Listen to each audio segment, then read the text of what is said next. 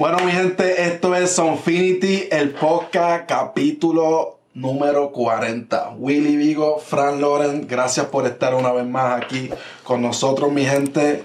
¿De qué vamos a estar hablando hoy, Willy? ¿Qué está pasando? Venimos, venimos, ¿por qué los artistas recrean, hacen covers, samplean, se copian? No, no sé qué. ¿Por qué los artistas hacen canciones que ya estaban hechas y las hacen de nuevo las cambian, lo que sea.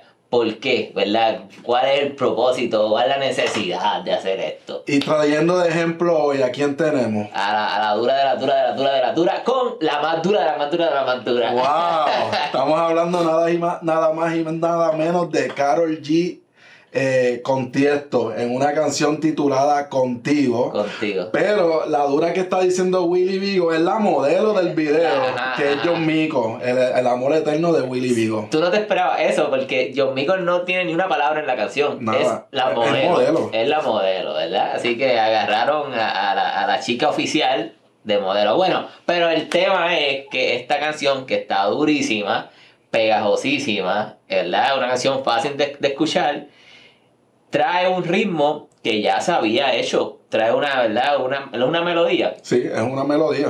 que ya se había hecho, ¿verdad? Que era la canción de eh, Leona Lewis, eh, Bleeding Love. Bleeding Love. ¿Verdad? Entonces, ellos utilizaron el sonido de Bleeding Love, eh, o sea, Tiesto y Ajá. Carol G para este tema contigo. Mano, ¿por qué hacen esto, mano? Yo diría que es porque ya el oído de las personas.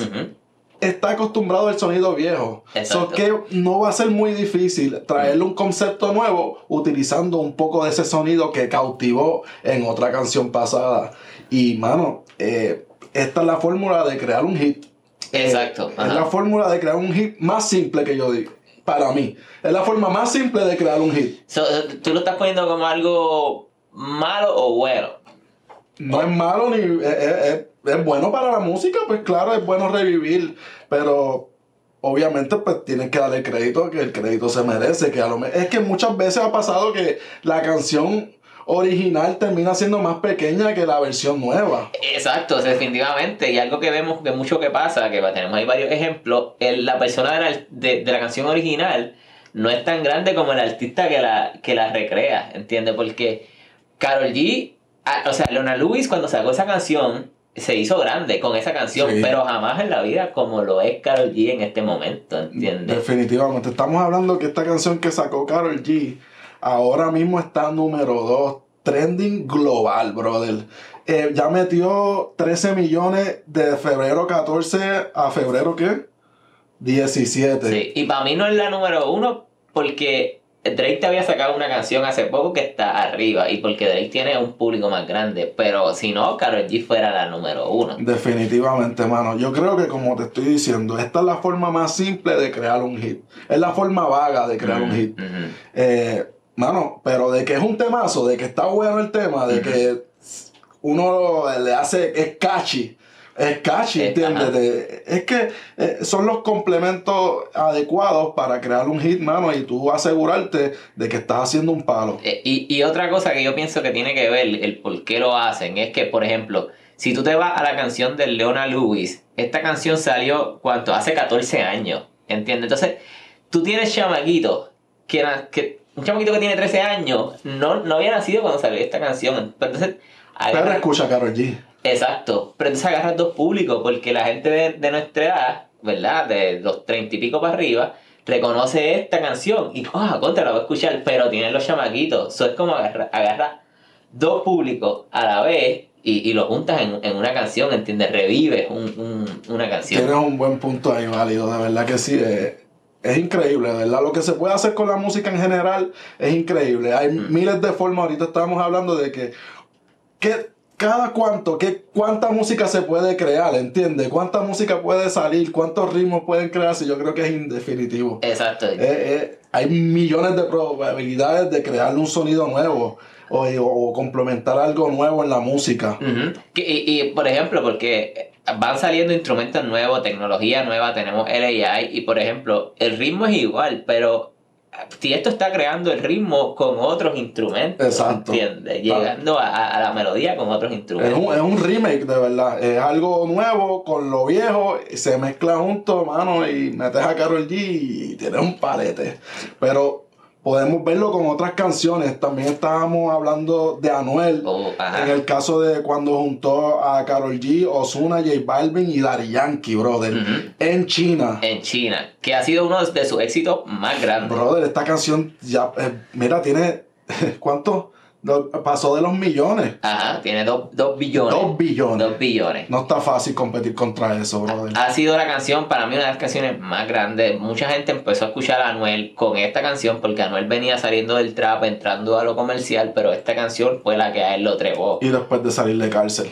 Exacto, exacto. Pero esa canción, eh, eh, ya Shaggy había hecho esa melodía con It, Was, It Wasn't Me. Yo me acuerdo que yo estaba en la escuela, mano, de camino a- en, en el bus de la escuela Ujú. y eh, nosotros escuchábamos esta canción en la radio. brother. Yo nunca me imaginé que Anuel, qué sé yo cuántos años después, iba a hacer un remake de esta canción en español y después juntando a todas esas bestias. Eh, exacto. Eh, no, hace 16 años. Hace 16 años salió esta canción. So, de nuevo, agarra gente vieja. Eh, es como que junta dos públicos grandes. Gente vieja, gente nueva, ¿verdad? Incluso, eh, y esto eh, no solamente en la música, en las películas. Yo una vez escuché que la, la película Avatar, la de los muñecos grandes, tiene mucho éxito porque es una película de acción con una historia de amor. Entonces agarras el público que le gustan las historias de amor, que son, qué sé yo, las mujeres, por ejemplo, y acción, y los hombres, ¡pum! Y los... Hace y- mucha lógica. ¿Entiendes? So, el, el rehacer cosas es algo que va siempre va a existir, Y va a ¿verdad? dar buenos resultados. Y a veces pasa desapercibido. A veces sí, porque a veces ni cuenta nos damos de que ese artista no es el original. Exacto, exacto. Bueno, Eh, como en este caso de, de las Quechu. las quechu, que es lo, donde es lo próximo que íbamos a traer. Eh, eh, otro ejemplo de, de esto que estamos hablando. Hacer eje, uno, tienes que ver el video para que lo aquí bailando. y yo pienso que esta, en el público latino, esta es la más desapercibida que pasó como, eh, como una canción que ya se había hecho. O sea, las quechu eran la- las que hicieron esto. la original de la serie. Hasta que alguien te dice, no, papi, es que eso salió hace 25 años atrás. No sé cuántos años fue, pero la versión original hace. eh, mira, esa gente casi, casi estaban con el blanco y negro. Sí, sí, sí. La canción de Sugar Hill Gang, Rapper's Delight. Pero la, eh, eh, es como que la canción de, de las Quechu es como una parodia. De, o sea, incluye el tema jocosa, Rapper's Delight, como que como si el tipo no supiera cantar. Así que pasó por desapercibida totalmente. Y, y la- la- las Quechu yo creo que hicieron toda su vida con esa canción porque no sacaron más nada. Yo- eso fue el único tema necesario para tú poder sobrevivir. Ese, ahí tiene gente. Hacer eje. Nada más tienes que pegar uno. Uno. Uno. Eso, eso es lo que estamos tratando de hacer nosotros. Y vámonos, era, olvídate, ahí está mi retiro. Olvídate. No, mano, el que le gusta hacer música va a hacer música siempre, digo yo, hasta Sí. que Dios se lo permita. Aquellos que nada más quieren pegar un tema y por el dinero y eso, pues Sí, no. eh, es diferente. Por eso yo se lo doy a, a Carol, porque obviamente Carol saca esta canción cuando ya Carol, olvídate, Carol es la mujer más pegada en el mundo. De las mujeres más influyentes ahora mismo, yo Bueno. considero. Beyoncé volvió. Así que yo dije la mujer más pegada en el mundo, pero Beyoncé volvió. Volvió, volvió. Es más, vamos a traer a Beyoncé. Búscate a Beyoncé ahí. Beyoncé. Vamos, vamos a cambiar el tema. Vamos a hablar de Beyoncé ahora. Eh, No, no íbamos a hablar de Beyoncé, Sí. pero vamos a hablar de Beyoncé. Vamos a olvidarnos de esto ya.